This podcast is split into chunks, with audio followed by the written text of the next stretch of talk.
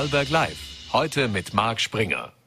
Recht herzlich willkommen zu einer neuen Ausgabe von Vorarlberg Live am Donnerstag, dem 20. Jänner. Aktuell läuft ja eine sehr emotional geführte Debatte im Parlament in Wien. Da geht es um die Impfpflicht. Äh, über das geplante Impfpflichtgesetz, das heute beschlossen werden soll, darüber werden wir später mit dem Verfassungsrechtsexperten und äh, Peter Busjäger sprechen. Zudem noch in der Sendung die Bürgermeisterin von Alberschwende, Angelika Schwarzmann, die wir ebenfalls später begrüßen dürfen. Doch wir wollen mit einem anderen Thema beginnen. Morgen wird die Jobmesse online durchgeführt und dazu darf ich einen der Mitveranstalter hier begrüßen, und zwar Christian Zoll, Geschäftsführer der Industriellen Vereinigung Vorarlberg. Vielen Dank für den Besuch. Danke für die Einladung. Herr Zoll, ich habe es gerade angesprochen, morgen äh, die Online-Edition, äh, pandemiebedingt natürlich wieder nur online und digital, bereits zum zweiten Mal. Äh, lassen Sie uns mal kurz auf den Vorarlberger Arbeitsmarkt äh, direkt eingehen. Wie ist denn da aus Ihrer Sicht jetzt die Situation derzeit? Die Situation ist nach wie vor durchaus angespannt. Das äh, melden uns auch unsere Mitgliedsbetriebe zurück. Äh, es wird an allen Stellen äh, werden, werden, wird Personal gesucht und dabei Früher haben wir eigentlich vom Fachkräftemangel geredet, also von dem Mangel an qualifizierten äh, Arbeitskräften. Mittlerweile kann man, glaube ich, äh, getrost auch vom Arbeitskräfte, also vom Kräftemangel reden, weil durchaus äh, der Fall ist, das melden, wie gesagt, auch die Betriebe zurück, dass äh, egal welche Qualifikation äh, auch erstellen, äh, quasi offen sind und dementsprechend auch Arbeitnehmer gesucht werden. Mhm. Wenn Sie sagen, im Prinzip wird in allen Bereichen irgendwo gesucht, aber gibt es so spezielle Qualifikationen oder Schlüssel, Schlüsselqualifikationen, die zukünftige Mitarbeiter irgendwo mitbringen sollten, die jetzt besonders heiß begehrt sind auf dem Vorarlberger Arbeitsmarkt aus Ihrer Sicht? Gut, also äh, da kann man, glaube ich, auch äh, ein, ein Lob an die Fachhochschule Vorarlberg richten, die ja auch äh, gerade in diesen Ausbildungen, äh, die die Fachhochschule, also vor allem natürlich auch in, im technischen Bereich, äh, wo die Fachhochschule natürlich sehr nah auch an der Wirtschaft ist und dementsprechend auch Personen ausbildet, äh, die die Unternehmen in Vorarlberg brauchen. Das heißt, äh, auch jedem, der sich gerade im Überlegen ist, welche Ausbildung man dann eigentlich machen soll, mhm. äh, da kann ich durchaus sagen, dass man sich, wenn man sich am Studienangebot der FH orientiert, orientiert, mal gar nicht so falsch dran ist. Also ich glaube, in diesem Bereich, im technischen Bereich, kann man nichts falsch machen. Äh, ich glaube aber du, äh, also durchaus, auch was die Rückmeldung aus den Betrieben ist, dass es, äh, dass jede Form von Qualifikation natürlich gesucht wird, aber natürlich mit einem technisch stärkeren Fokus. Technisch in, in, in der Stärke. Heißt es also FH-Absolventen besonders begehrt? Wie sieht es eigentlich aus so mit Lehrlingen oder die die duale Ausbildung machen? Ähm, das nehme ich mal an, auch sehr begehrt. Absolut. Also auch die äh, Le also Lehrstellen, die, Le die Lehrzahlen gehen ja leider etwas äh, zurück im Land, aber dennoch sind wir natürlich insgesamt auf einem guten Niveau, was die, ähm, die Lehrlingszahlen anbelangt. Die Lehrlingsausbildung selber ist natürlich äh, in Vorarlberg äh, die eine der führenden Lehrlingsausbildungen der Welt und wird auch nicht, äh, also wird aus gutem Grund auch von unseren Betrieben in Vorarlberg in die ganze Welt exportiert. Also da äh, weiß man schon, was man hat, nämlich wenn man eine Lehre macht, dann äh, hat man nicht nur nur eine hervorragende Karriereperspektive, man ist doch hervorragend ausgebildet. Also äh, Lehrlinge werden natürlich nach wie vor auch gesucht und dementsprechend äh, kann ich, äh, wie soll ich sagen, äh, die Frage eben auch beantworten mit, es wird an jeder Stelle äh, auch gesucht, äh, auch Personal, das vielleicht auch gar keine, gar keine klassische Ausbildung im Sinne von Lehre, Studium oder sonst was hat. Auch da, also Hilfsarbeiter werden auch nach wie vor ganz dringend gesucht und dementsprechend ähm, haben wir auch die Jobmesse initiiert mit der Fachhochschule Fachhochschule gemeinsam. Wir haben bereits zum 15. Mal jetzt diese Jobmesse, äh, also führen wir bereits zum 15. Mal durch. Natürlich bei der Jobmesse selber verstärkt auf äh, qualifizierte äh, Ausbildung, also äh, Personen mit qualifizierter Ausbildung, äh, Facharbeiter, aber natürlich äh, ist, die, ist die Nachfrage in allen Bereichen vorhanden. Mhm. Ist es, äh, merkt in Zeiten wie diesen, dass es auch ein bisschen ein Nachteil ist, dass wir jetzt zum Beispiel keine Universität hier im, im Lande haben? Erforderung, die ja die industriellen Vereinigung hat. Absolut. Also ähm, das Thema ist natürlich vielschichtig. Auf der einen Seite äh, glaube ich auch oder glauben wir als industriellen Vereinigung, dass wir keine nicht zwangsweise eine eigene Universität in Vorarlberg brauchen. Dafür, äh, glaube ich, äh, sind auch die, der Mitteleinsatz steht vielleicht dann gar nicht im Verhältnis zu dem, äh, was dann auch der Output ist. Und ich glaube, diese Rechnung ist immer sehr, sehr wichtig. Das sieht man auch an anderen Universitäten, wo wirklich ein äh, Million, also Millionenbeträge im dreistelligen, also dreistellige Millionenbeträge mhm. äh, investiert werden. Äh, was wir glauben, was intelligent wäre, ist, möglichst viele Universitätskooperationen äh, nach Vorarlberg zu holen, weil wir einerseits natürlich natürlich wissen, dass wir ähm, bereits funktionierende äh, Systeme nach Vorarlberg bringen und nicht vieles von Grund auf bauen müssen und natürlich die Expertise auch mitnehmen aus den Universitäten.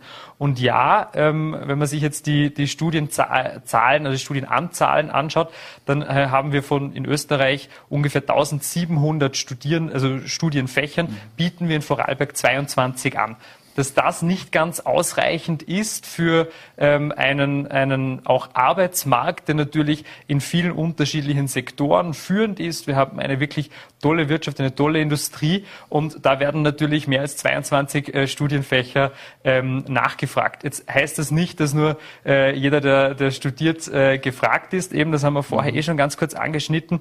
Das ist sicher nicht das Allheilmittel, äh, mehr Studierende zu haben, aber es ist ein Teil der Lösung, weil schlussendlich haben wir doch das Problem, dass viele äh, nicht, also viele studieren gehen, aber dann halt eben nicht in Vorarlberg.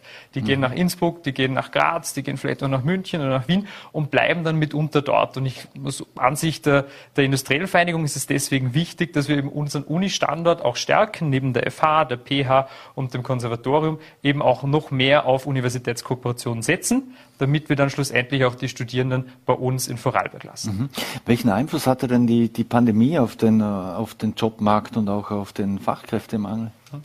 Also die Pandemie war natürlich äh, geprägt von äh, einer, einer großen Unsicherheit. Das muss ich, glaube ich, auch niemandem äh, an, dem, an den Geräten erzählen und hat natürlich auch eine gewisse äh, Disruption mit sich gebracht. Wir haben natürlich äh, Kurzarbeit äh, in, in einigen Betrieben auch gehabt. Das war eben geschuldet der Pandemie und daraus folgen natürlich auch dem, dem Rohstoffmangel, was natürlich auch zuerst mal eine gewisse Unsicherheit mit sich mhm. gebracht hat.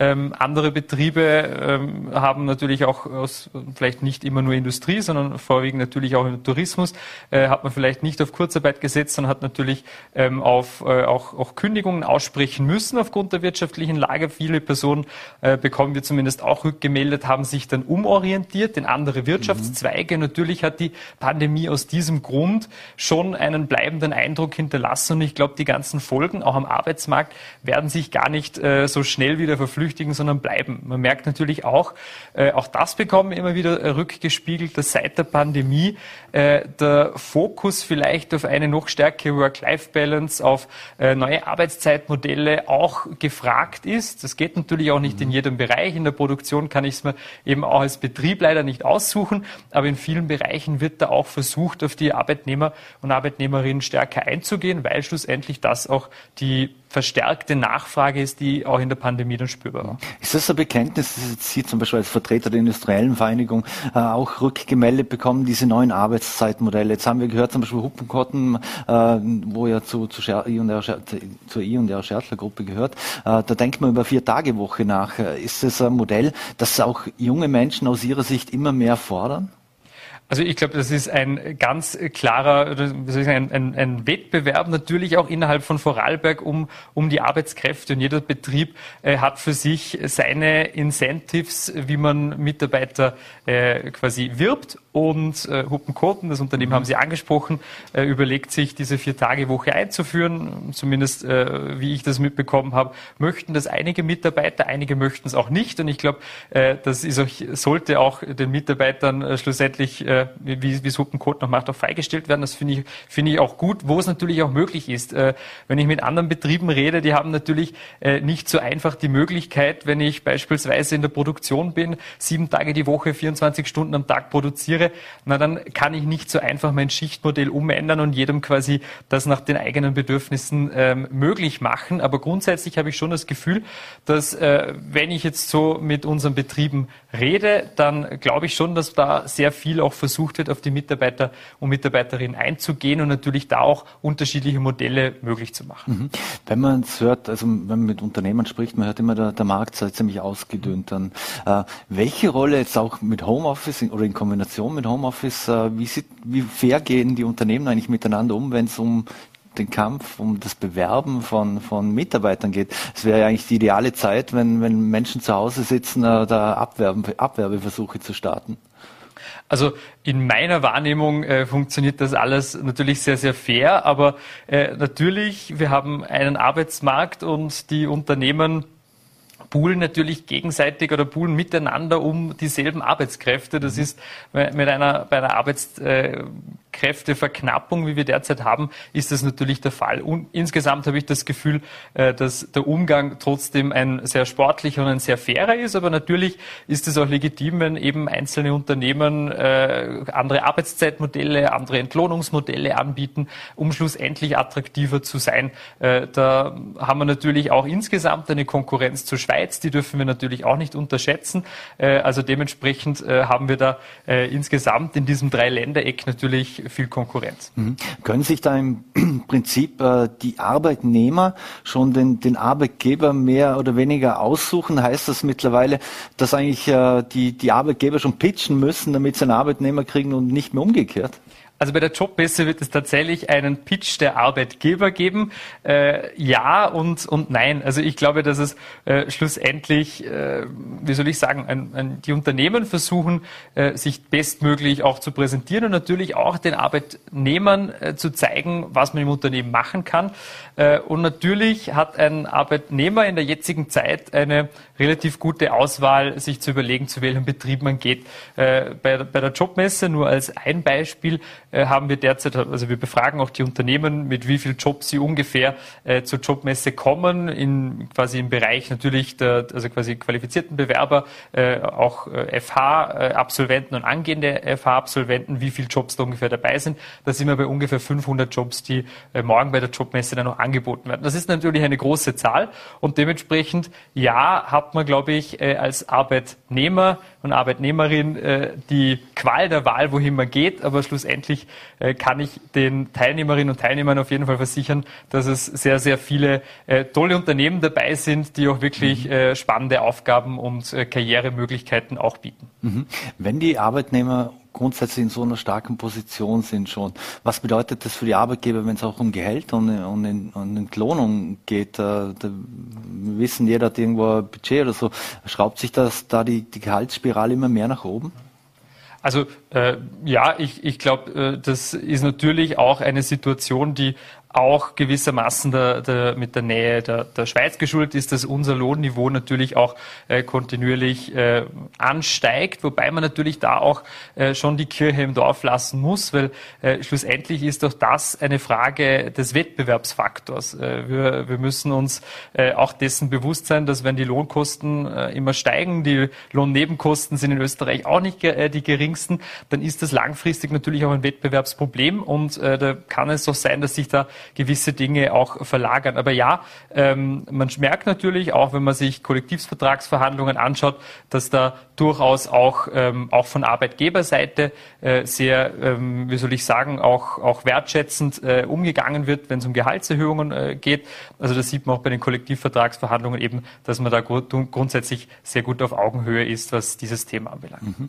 Wenn wir auf die Jobmesse kommen morgen, äh, was wird da geboten? Also die Jobmesse wird zum zweiten Mal Corona-bedingt online stattfinden. Wir haben uns aber trotzdem dazu entschlossen, gemeinsam mit der FH äh, die Jobmesse online auch zu veranstalten, weil es trotzdem ein Anliegen war, dass eben äh, das nicht Corona-bedingt abgesagt wird, sondern es gibt schlussendlich immer noch Absolventen, die auf der Suche nach einem Job sind. Die Jobmesse hat natürlich auch den Vorteil, dadurch, dass es online ist, dass auch jederzeit jemand aus Wien, Innsbruck und Graz mhm. äh, oder natürlich auch in, der, in der Region aus Süddeutschland oder der Schweiz dabei sein kann. Das freut uns sehr und die Teilnehmerinnen und Teilnehmer haben die Möglichkeit, ab 9 Uhr sich einzuloggen auf äh, fhv.at slash Jobmesse und äh, da hat man die Möglichkeit, 65 Stände von Betrieben zu besuchen.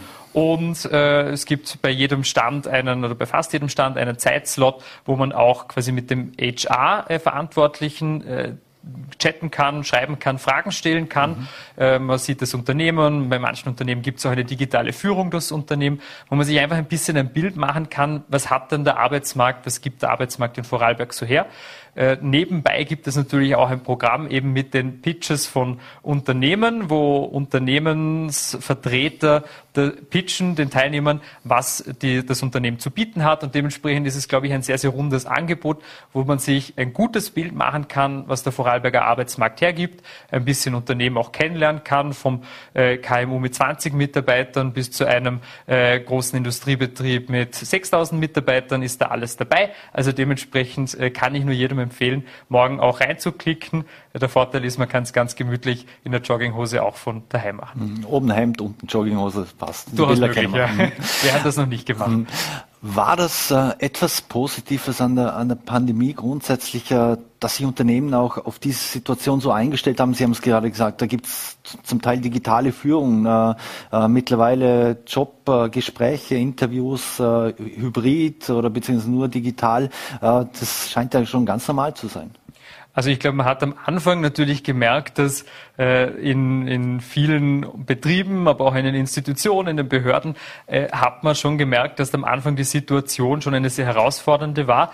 Äh, was man bei den Betrieben jetzt auf jeden Fall merkt, ist, dass sie sich sehr schnell auf diese Situation eingestellt haben und natürlich auch ein digitales Angebot äh, geschaffen haben. Das merkt man, glaube ich, auch bei, bei Volat. Ihr habt ja oftmals jetzt äh, Gäste auch via Zoom zugeschaltet. Das war davor, zumindest in meiner Wahrnehmung, jetzt auch noch nicht so oft der mhm. Fall. Also man merkt ja, äh, da stellen sich alle darauf ein und natürlich auch die Betriebe im Land, weil schlussendlich muss es ja irgendwie weitergehen und auch unter den widrigen Rahmenbedingungen, wie sie, jetzt, wie sie jetzt vorhanden sind, muss man trotzdem quasi auch auf äh, im Jobmarkt äh, quasi sich präsentieren und dementsprechend auch Mitarbeiterinnen oder zukünftigen mhm. Mitarbeitern äh, das Unternehmen präsentieren und zeigen, was einen so erwarten kann. Mhm. Haben es da die Großen etwas leichter wie die, die kleinen und mittelständischen, die ja auf ganz andere Ressourcen zugreifen können?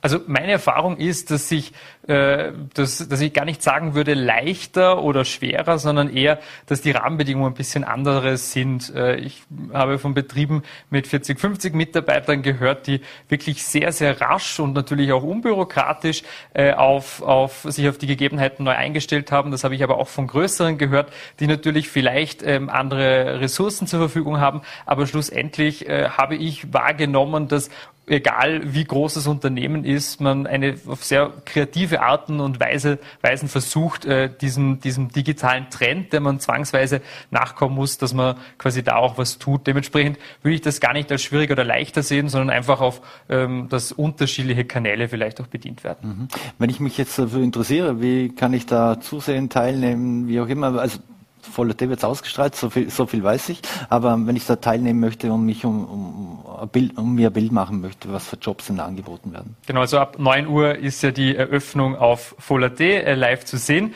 Da freut es mich natürlich auch, wenn äh, sehr, sehr viele äh, reinklicken. Da bekommt man, glaube ich, ein gutes Anfangsbild und dann kann man auf www.fhv.at slash Jobmesse ganz einfach quasi die Jobmesse besuchen. Man braucht eigentlich gar nichts außer ein, ein Endgerät Gerät und Internet und kann sich da durchklicken. Es ist möglich, möglichst ohne Hürden auch gemacht. Und ja, ich lade jeden dazu ein, sich die Jobmesse anzuschauen. Mhm. Abschließend noch, äh, lassen wir uns zum anderen Thema kommen, das Thema Innovation. Ähm, wie versucht man das aus Ihrer Sicht in Vorarlberg zu fördern, beziehungsweise ist da durch die Pandemie auch etwas ins Rollen gekommen? Also wir haben, äh, das haben wir auch in unserer Analyse der industriellen Vereinigung äh, festgestellt, äh, das wissen wir, glaube ich, auch schon länger, dass es in Vorarlberg hochinnovative Unternehmen gibt, hochinnovative auch Institutionen und auch Einzelpersonen, die, äh, die ständig eigentlich innovativ äh, voranschreiten. Schlussendlich hätten wir auch nicht so einen starken Wirtschaftsstandort, wenn es nicht so wäre. Also das steht auf jeden Fall fest. Aber wenn wir uns die Zahlen anschauen, dann glauben wir, äh, dass wir, wenn es gerade um, um Ausgaben für Forschung und Entwicklung geht, da ist Vorarlberg noch relativ weit hinten. Also auch im Österreich-Vergleich und auch der, im Vergleich mit unseren Nachbarregionen. Und da müssen wir auf jeden Fall äh, aufholen. Und äh, wir haben da deswegen auch einige Projekte vorgeschlagen, wo wir glauben, dass es als industriellen Vereinigung, äh, dass es wichtig ist, dass wir diese Dinge vorantreiben, wie beispielsweise einen stärkeren Fokus auf die tertiäre Bildung mit, äh, mit Universitätskooperation. Wir werden auch selber als industriellen Vereinigung äh, verstärkt mit der Plattform V gemeinsam Kooperationsmodelle uns anschauen, wie, wie wir auch quasi unter, zwischen Unternehmen, zwischen unterschiedlichen Unternehmen mehr Kooperation fördern können. Also da gibt es eine Reihe von Maßnahmen, die wir präsentieren. Vieles hat natürlich auch mit Fachkräften zu tun, auch mit Fachkräften, die äh, vom Ausland nach Österreich oder nach Vorarlberg kommen. Auch da möchten wir eine Expat-Stelle für Vorarlberg mhm. haben, damit auch Expats, die herkommen, auch sich gut eingebunden fühlen in Österreich oder in Vorarlberg. Äh, also da gibt es auf jeden Fall noch einiges zu tun, um auch quasi Innovation zu fördern schlussendlich, das muss ich auch dazu sagen, äh, Innovation muss immer in den Betrieben passieren oder vielleicht auch in Institutionen oder von Einzelpersonen kommen und das kann nicht das Land übernehmen, aber das Land mhm. kann Rahmenbedingungen schaffen schaffen und da möchten wir auf jeden Fall auch unterstützen. Mhm. Eine letzte Frage noch. Äh, welche Rolle spielen äh, Startups? Äh, wir wissen es aus anderen Ländern, da, sind die oftmals Impulsgeber. Manche Startups schaffen es sogar ganze Branchen zu disruptieren. jetzt gibt es bei uns auch große Initiativen und, und, und ähnliches. wie sehen Sie das in diesem Innovationsprozess vor allem? Also das ist natürlich sehr, sehr wichtig auch für die gesamte Innovationslandschaft. Man sieht auch, dass sich da einiges tut.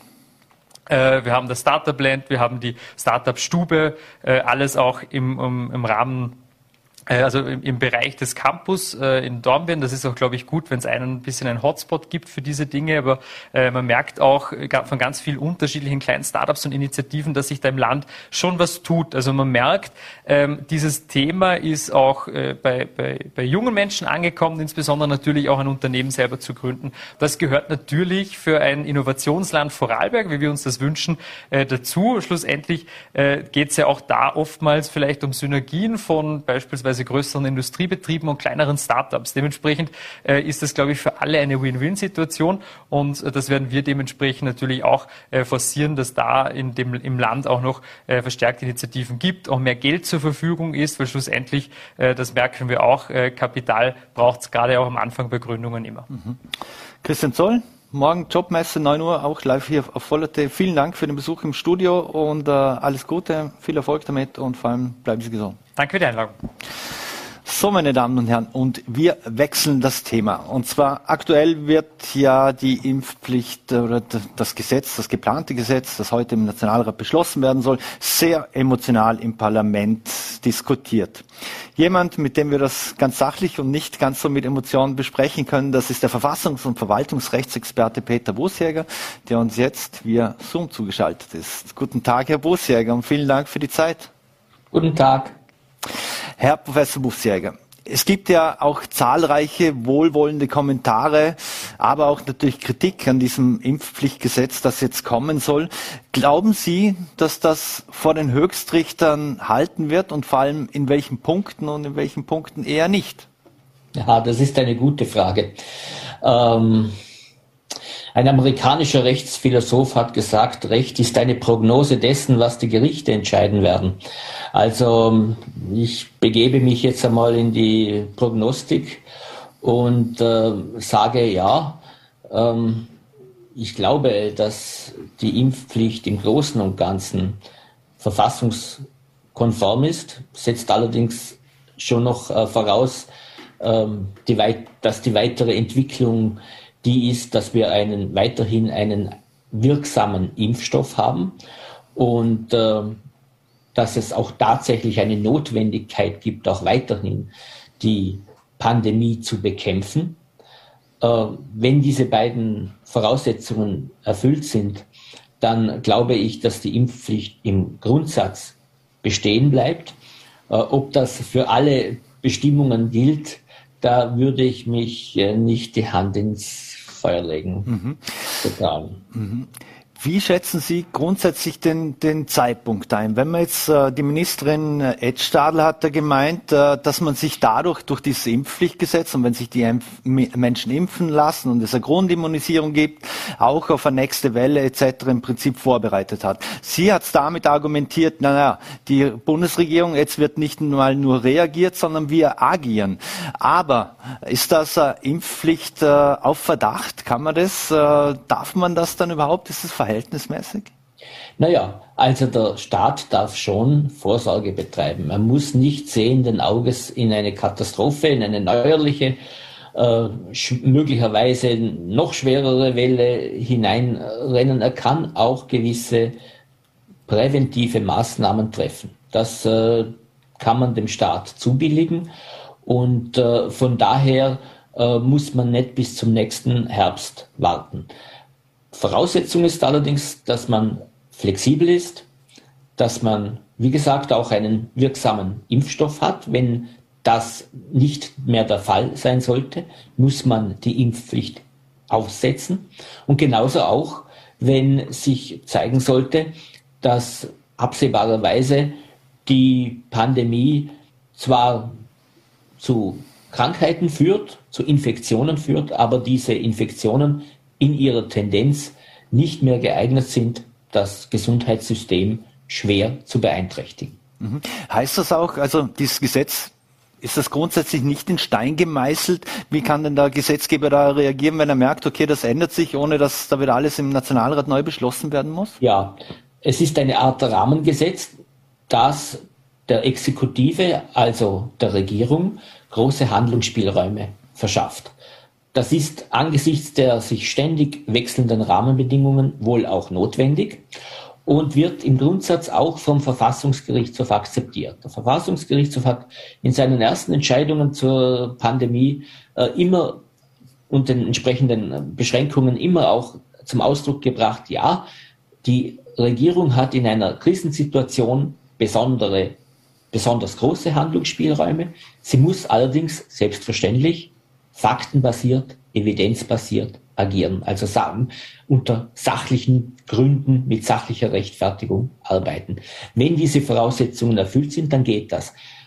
Beim jetzigen Gesetz besteht natürlich da und dort äh, schon äh, das Problem, ob oder zumindest stellt sich die Frage, ob diese Handlungsermächtigungen an den Gesundheitsminister beziehungsweise an die Bundesregierung nicht zu weitläufig sind. Ob man das nicht ein bisschen stärker hätte einschränken können, äh, das wird äh, aus meiner Sicht die wirklich spannende Frage sein äh, vor dem Verfassungsgerichtshof. Mhm. Wann rechnen Sie denn damit, dass das vor den Verfassung, vom Verfassungsgerichtshof begutachtet wird? Justitias Mühlen malen ja nicht immer sehr schnell. Naja, also äh, gerade im internationalen Vergleich war unser Verfassungsgerichtshof immer äh, durchaus besonders schnell unterwegs. Äh, wir haben halt äh, kein sogenanntes Eilverfahren, wie es das in Deutschland gibt, aber er hat immer sehr rasch entschieden. Nun, bei, äh, in dieser Angelegenheit gibt es jetzt zwei Konstellationen. Der Verfassungsgerichtshof kann mit einem sogenannten Individualantrag angefochten werden. Ähm, das wird möglich sein ab dem Zeitpunkt, ab dem das Gesetz in Kraft ist und damit für die Bürgerinnen und Bürger eine Impfpflicht bis zum 15. März statuiert wird. Und ja, wenn es besonders schnell gehen würde, möglicherweise sogar noch vor dem Sommer. Ansonsten äh, könnte eine Entscheidung im frühen Herbst zu erwarten sein. Äh, die andere Alternative, das erst Strafbescheide der Bezirkshauptmannschaften ergehen, die dann bekämpft werden äh, mit Einspruch, dann noch einmal eine Entscheidung der BH ergeht, dann eine Beschwerde an, den, an das Landesverwaltungsgericht ergeht und von dort äh, geht es dann zum Verfassungsgerichtshof. Das äh, wäre dann zugegebenermaßen das deutlich langsamere Verfahren. Dann hätten wir wahrscheinlich vor Ende dieses Jahres keine Entscheidung zu erwarten. Mhm. Wenn Sie diese Individualbeschwerden ansprechen von Einzelpersonen, kann das jeder dann machen? Äh, braucht er dann viele Anwälte dafür oder, oder wie kann man sich das vorstellen? Weil man als Normalsterblicher denkt man sich, man braucht Anwälte, man hat Prozesskosten und, und was, das kann sich doch keiner leisten. Naja, einen Anwalt braucht man. Man braucht nicht viele, aber einen zumindest, äh, der einem eine Unterschrift unter einen so einen Antrag setzt. Ähm, ja, man hat natürlich das Prozesskostenrisiko, ja. Mhm. Natürlich. Ähm, aber es kostet jetzt auch nicht die Welt. Nicht? Mhm. Es hat gewisse Einwände bzw. Vorbehalte gegeben, und zwar, dass die Strafhöhe bei einem Einspruch offensichtlich höher werden kann. Äh, Im Strafrecht gibt es ja ein Verschlechterungsverbot. Äh, ist, kann das ein Knackpunkt werden aus Ihrer Sicht? Eindeutig. Es kann auch ein Knackpunkt sein. Ähm, wobei im konkreten Fall dieses, äh, diese Abweichung vom Verschlechterungsverbot ist nicht einmal das größte Problem an dieser, an dieser Regelung.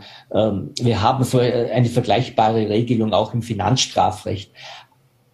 Für weitaus problematischer erachte ich, aber das ist natürlich jetzt schon äh, sozusagen äh, tief in der Juristerei drinnen. Mhm. Ähm, es handelt sich um eine sogenannte Abweichung vom Verwaltungsverfahrensrecht und solche Abweichungen vom Verwaltungsverfahrensrecht sind äh, nach der Bundesverfassung, sage ich jetzt einmal, besonders zu rechtfertigen, sind nur zulässig, wenn die Regelung unerlässlich ist. So, und jetzt kann sich jeder einen Reim drauf machen und selber eine Entscheidung bilden.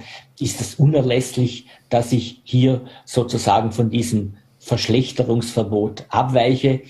Der Gedanke dahinter ist halt, äh, dass man den Betroffenen die Erhebung eines Einspruches möglichst, sage ich jetzt mal, vergraulen will und um die damit die Behörden zu entlasten.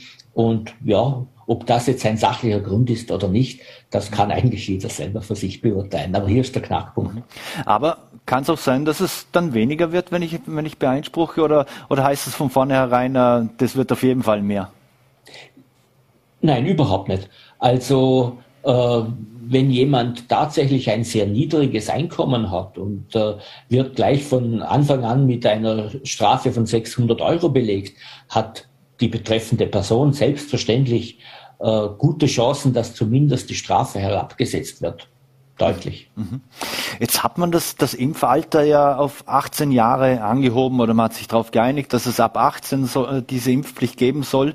Ist man da gescheiterweise diversen Einwänden aus dem Weg gegangen, dass das Ganze noch verkompliziert wird, wenn man mündig Minderjährige auch damit reinnimmt?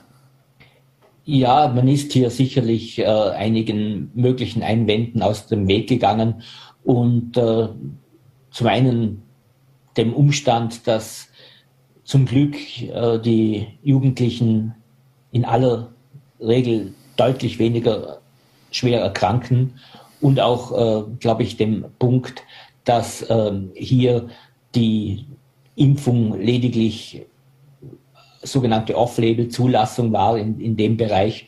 Und äh, von daher, glaube ich, äh, hat man gut daran getan, äh, die Jugendlichen auszunehmen. Mhm.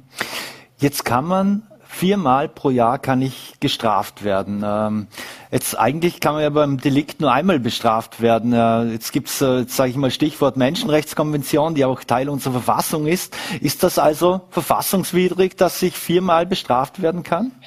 Auch das ist ein Punkt, über den man durchaus diskutieren kann. Nur äh, so einfach ist die Sache nicht. Also ja, selbstverständlich gibt, gibt es dieses verfassungsrechtliche sogenannte Doppelbestrafungsverbot.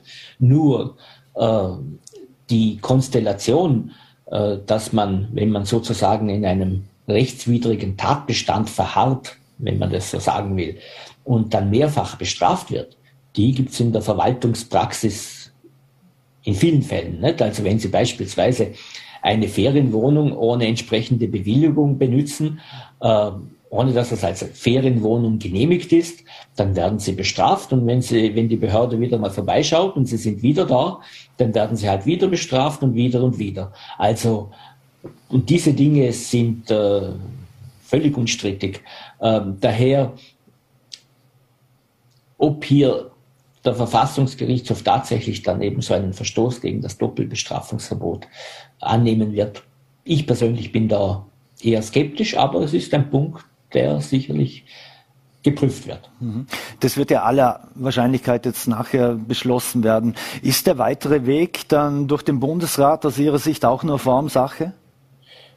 Nun, so wie die Mehrheitsverhältnisse ausschauen und nach äh, unserer ständigen Praxis, dass äh, die Bundesräte ihr Abstimmungsverhalten daran orientieren, wie ihre Kolleginnen und Kollegen äh, im Nationalrat abgestimmt haben, äh, ist nicht zu erwarten, dass es hier äh, einen Einspruch äh, gibt, der das Verfahren verzögern könnte. Mhm. Kann dieses Gesetz zum Beispiel durch die Opposition, also sprich die FPÖ, eigentlich noch in irgendeiner Form verhindert oder blockiert werden? Gibt es da Möglichkeit? Nun, äh, prinzipiell äh, können Gesetze nicht nur im Weg eines sogenannten Individualantrags angefochten werden, sondern auch durch äh, die Minderheit im, im Nationalrat oder im Bundesrat. Allerdings müssen das ein Drittel der Abgeordneten sein. Und so viel Abgeordnete hat die äh, FPÖ nicht. Nun wissen wir, es stimmen auch von den anderen Parteien nicht alle äh, für das Gesetz. Ähm, aber ob die sich dann äh, auch von der FPÖ vor ihren Karren spannen lassen, glaube ich eher nicht. Äh, und äh, weiß auch nicht, ob sie dann überhaupt äh, über dieses Drittel hinauskämen. Also äh, schaut äh, nicht äh, besonders gut aus, dass jetzt eine Partei, eben die, die FPÖ, für sich dieses Gesetz anfechten kann. Mhm. Und wie sieht's da mit Volksbegehren aus, wenn man sich so gewisse Corona-Gegner-Maßnahmen, Gruppen ansieht, da, da, wird ja schon damit geworben, mit einem Volksbegehren. Ähm, kann man das so unterschreiben, aber es wird nichts passieren?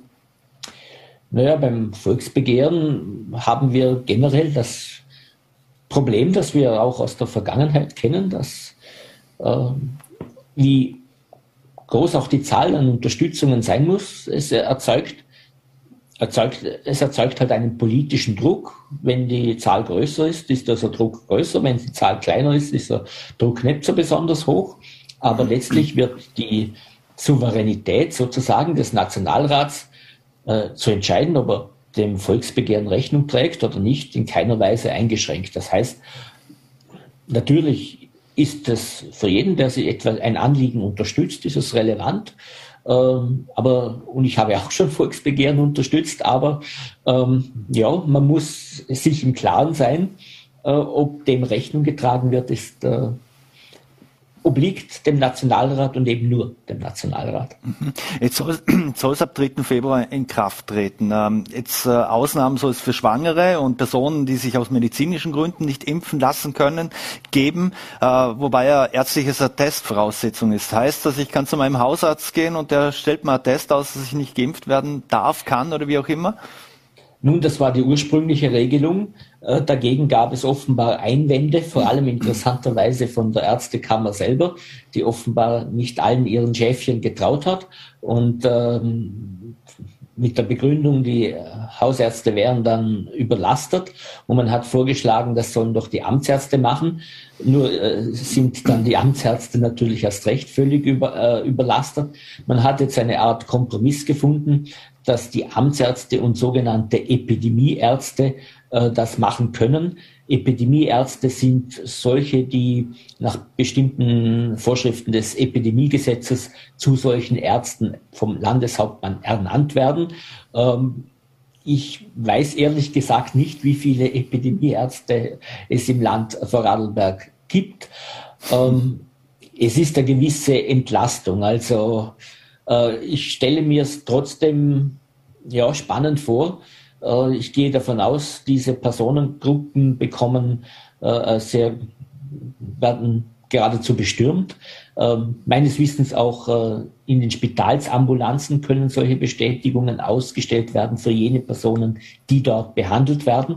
Also, aber trotzdem, es wird, glaube ich, einen ziemlichen Run auf diese Institutionen geben und äh, bin gespannt, wie sich das äh, in der Praxis entwickelt. Mhm. Jetzt ähm, eine Frage ist ja noch äh, Impfschäden etc. und die Haftung. Ist dann heißt das, die, die Republik Österreich wird dafür haften, wenn es einen Impfschaden gibt oder oder gibt es einen Regress äh, zu dem Hersteller? Die Republik Österreich haftet für Impfschäden. Die, das, das gibt ein Impfschadengesetz. Mhm. Die die Impfung zählt zu jenen Impfungen, die unter dieses Gesetz, unter den Schutzbereich dieses Gesetzes fallen. Und äh, ja, äh, entsprechende Beeinträchtigungen wären dann im Wege dieses Gesetzes geltend zu machen. Äh, nach meinem Wissensstand äh, sind in der Vergangenheit, hat es auch immer wieder Fälle, solche Fälle gegeben, die dann äh, behandelt wurden. Ähm, nach meinem Wissensstand sind jetzt allerdings bereits, jetzt liegen eine Vielzahl von Anträgen vor. Ich glaube, es ist eine, mittlerweile eine vierstellige Zahl, also tausend, über 1000 Anträge.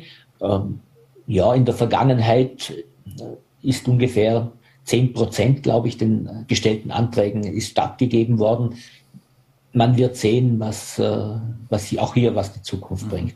Jetzt gibt es in Österreich eine generelle Ausweis Ausweispflicht. Wird das in dem Fall äh, für das Impfzertifikat anders sein? Entschuldigung, ich habe jetzt die letzte Frage nicht verstanden. In Österreich gibt es keine generelle Ausweispflicht. Wird das für das Aha. Impfzertifikat jetzt etwas anderes sein?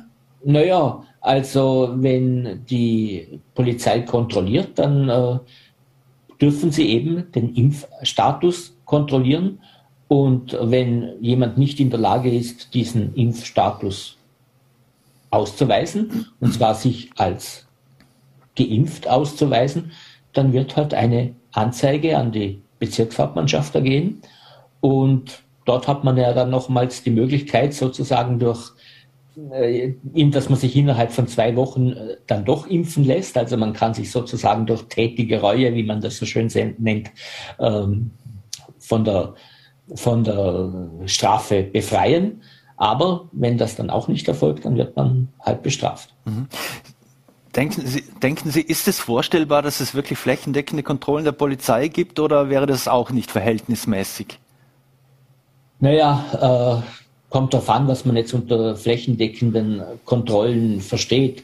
Äh, ich gehe davon aus, dass die Kapazitäten jetzt äh, ohnehin nicht in dem Ausmaße vorhanden sind, äh, dass man hier wirklich in, in großem Stil Überprüfungen vornimmt. Man wird das halt bei, im Rahmen von Verkehrskontrollen, im Rahmen von stichprobenartigen Kontrollen bei Einkaufszentren oder wo immer, wo sich viele Leute aufhalten, überprüfen. Aber ähm, ich denke, das Thema flächendeckende Kontrollen und Verhältnismäßigkeit äh, wird sich da eher nicht stellen, schon aus Kapazitätsgründen. Mhm. Abschließend noch, äh, die heimischen Richter haben ja schon vor Wochen mit einem unglaublichen Aufwand gerechnet, falls das Gesetz jetzt äh, so kommt äh, und dass man es ohne Aufstockung gar nicht schaffen würde. Jetzt, jetzt mal Sie so gefragt, kann man das überhaupt so schnell irgendwie aufstocken bei den, bei den Richtern? Hätten wir überhaupt äh, das Personal wäre das, wenn wir jetzt vorhin mit Christian Zoll gesprochen haben über den Arbeitsmarkt, hätten wir so viele Juristen, die da sofort in die, in die Bresche springen könnten aus Ihrer Sicht? Selbstverständlich nicht. Also das ist äh, völlig undenkbar, dass man sozusagen ähm, innerhalb weniger, weniger Wochen äh, so viele Juristinnen und Juristen, die ja auch irgendwie auf dem Markt verfügbar sein müssen, äh, bereitstellen kann. Um Verwaltungsrichter oder Verwaltungsrichterin zu werden, benötigt es ja nicht nur eine juristische Ausbildung, sondern auch eine entsprechende Praxis.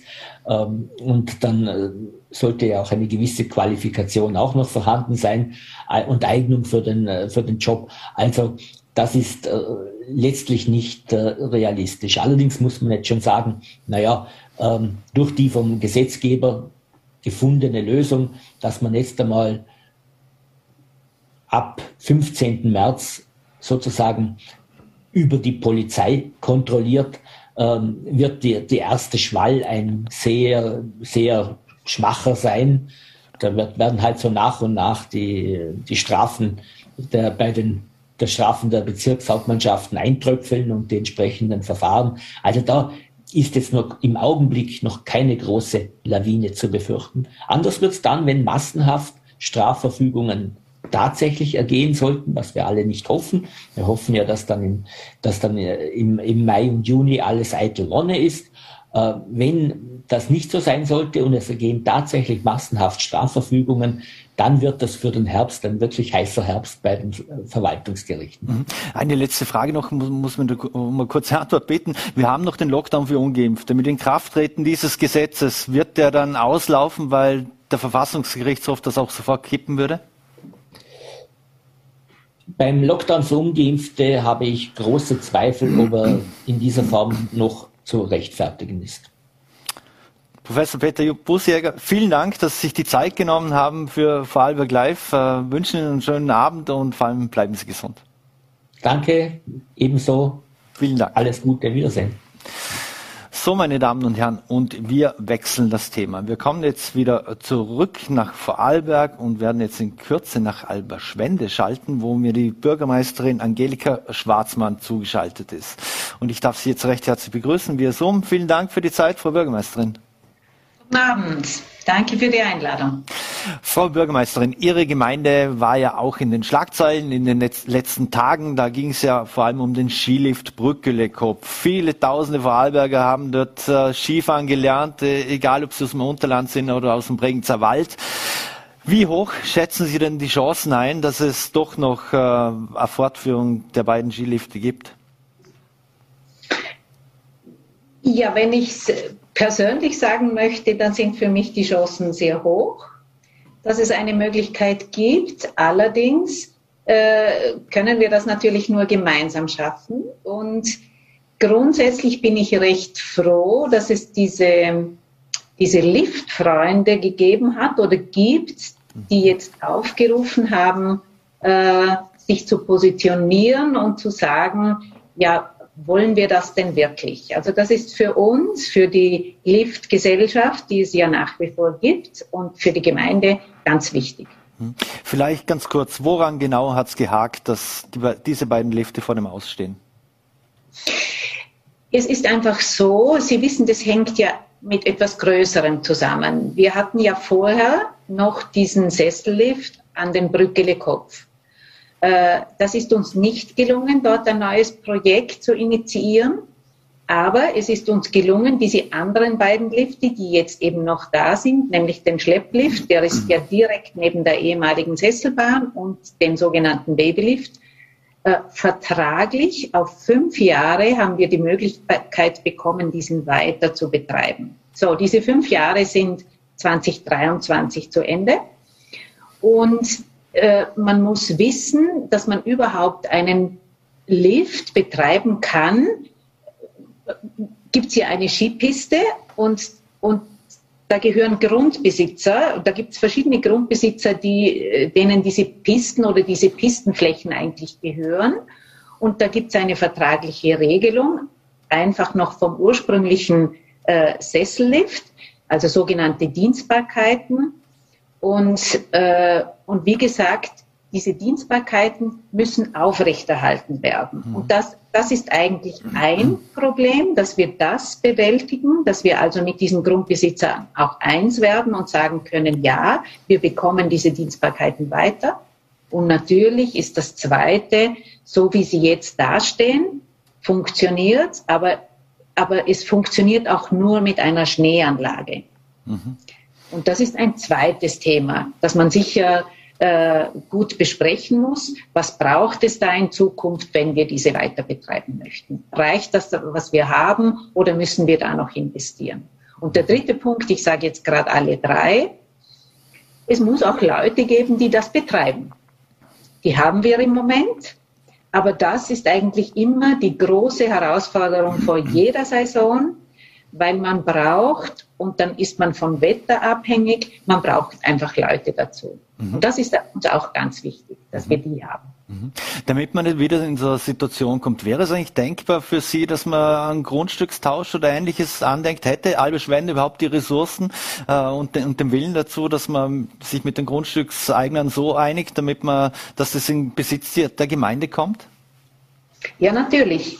Auch das ist, äh, das ist für uns, also erstens, äh, hätte man oder hat man natürlich Möglichkeiten, auch Grundstückstausch zu machen. Ähm, wir haben ja, die Gemeinde hat ja, in, ich denke, in weiser Voraussicht, äh, wie, wie damals, äh, dass wir also diesen äh, Sessellift nicht mehr betreiben können, haben wir uns überlegt, wie machen wir das? Und die Gemeinde hat diese Grundstücke auch gekauft, die ehemals dem, äh, der Liftgesellschaft gehört haben. Und die Gemeinde ist auch äh, Anteil, also schaut, dass sie die meisten Anteile bekommt von dieser bestehenden Liftgesellschaft. Weil Sie müssen wissen, da gibt's äh, da gibt's nach wie vor noch etwa 70 Gesellschafter. Und für einen Lift, für, für zwei so kleine Lifte, äh, muss einem auch klar, klar sein, mit diesen muss man natürlich auch zu, zu Gang kommen. Und da sind wir eigentlich laufend dran. Mhm. Was würde denn das aus für die Gemeinde bedeuten? Weil ich kann mir jetzt vorstellen, ein Riesengeschäft ist die, die wahrscheinlich der Betrieb von, von so einem Lift ja auch für die Gemeinde nicht. Nein, natürlich. Das da muss man auch einmal ganz klar sagen. Das ist einfach eine Infrastruktureinrichtung für einmal für die Gemeinde Alberschwende. Das ist für uns auch ein, eine Tourismuseinrichtung weil wir sind so eine, wir sind sehr nahe beim Rheintal, wir sind sehr gut erreichbar. Das gesamte Gebiet ist eigentlich ein Naherholungsgebiet für die Menschen aus dem Rheintal. Und was ich einfach hier auch einmal sagen möchte, wenn wenn unsere Talschaft und, oder unsere Talschaft oder überhaupt alle, die Lifte betreiben, noch wollen, dass Leute das Skifahren lernen, dann wäre eben Alberschwende ganz ein idealer Standort. Äh, es ist von der Lage her erstens gut erreichbar. Das hören wir auch nach wie vor. Wenn Sie am Anfang gesagt haben, da haben Tausende Skifahren gelernt, und das merken wir auch jetzt, das ist nach wie vor so.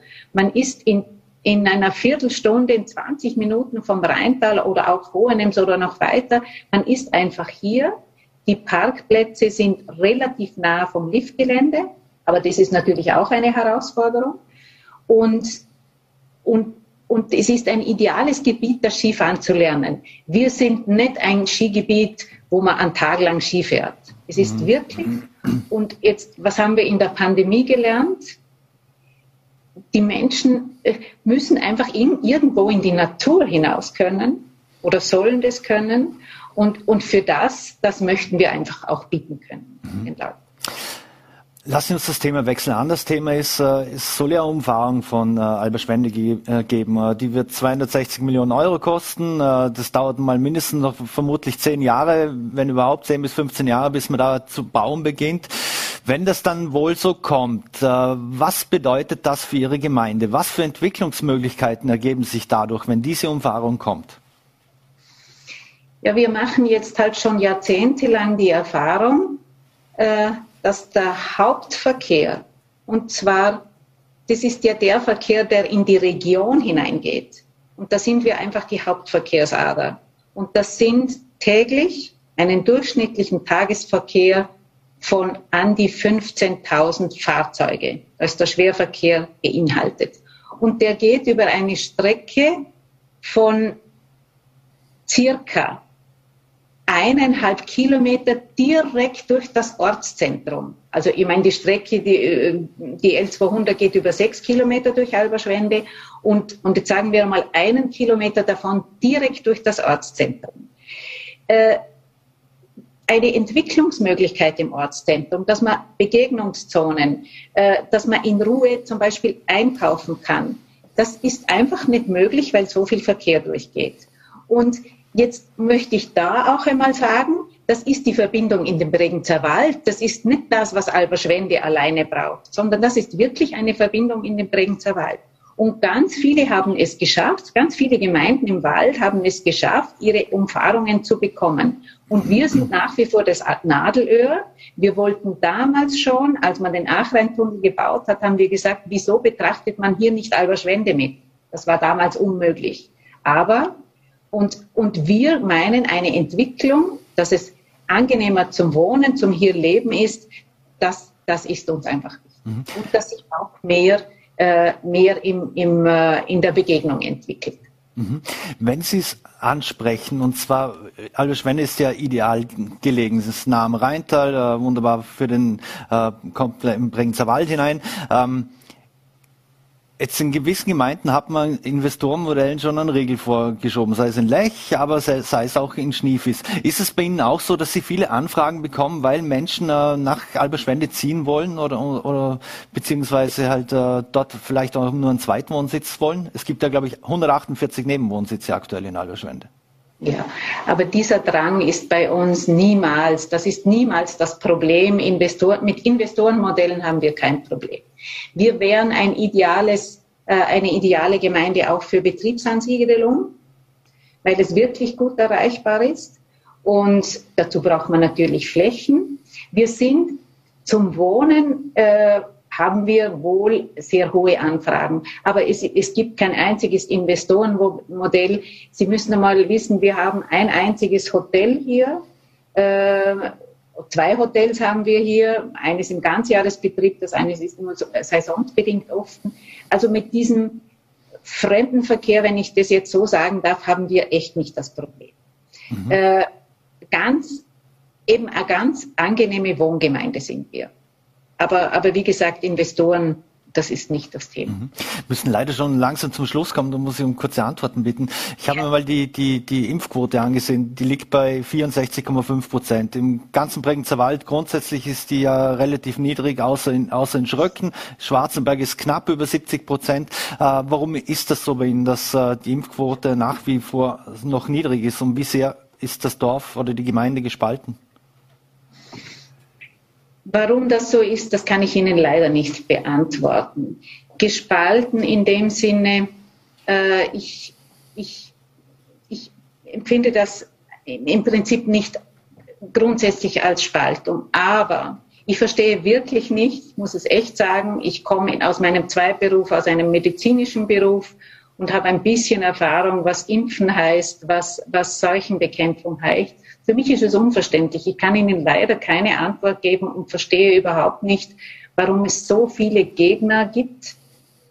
Äh, weil, weil es gibt ja so viele Erfahrungen, was, was und Forschungsarbeiten über Impfungen. Also ich muss Ihnen sagen, es ist für mich unverständlich. Aber ich will da kein Öl ins Feuer gießen. Es ist jeder muss das für sich beantworten können. Um es Ihnen zu beantworten, ich bin auch für eine Impfpflicht. Wir bringen es anders nicht hin. Mhm. Und wir müssen mit dem jetzt einfach leben. Albert Schwende hat insgesamt 50 Vereine. Wirkt sich das auch auf das Vereinsleben aus? Merkt man das? Ist das spürbar? Sie meinen das mit der Impfung oder ja, mit, mit, mit der Impfung, ja?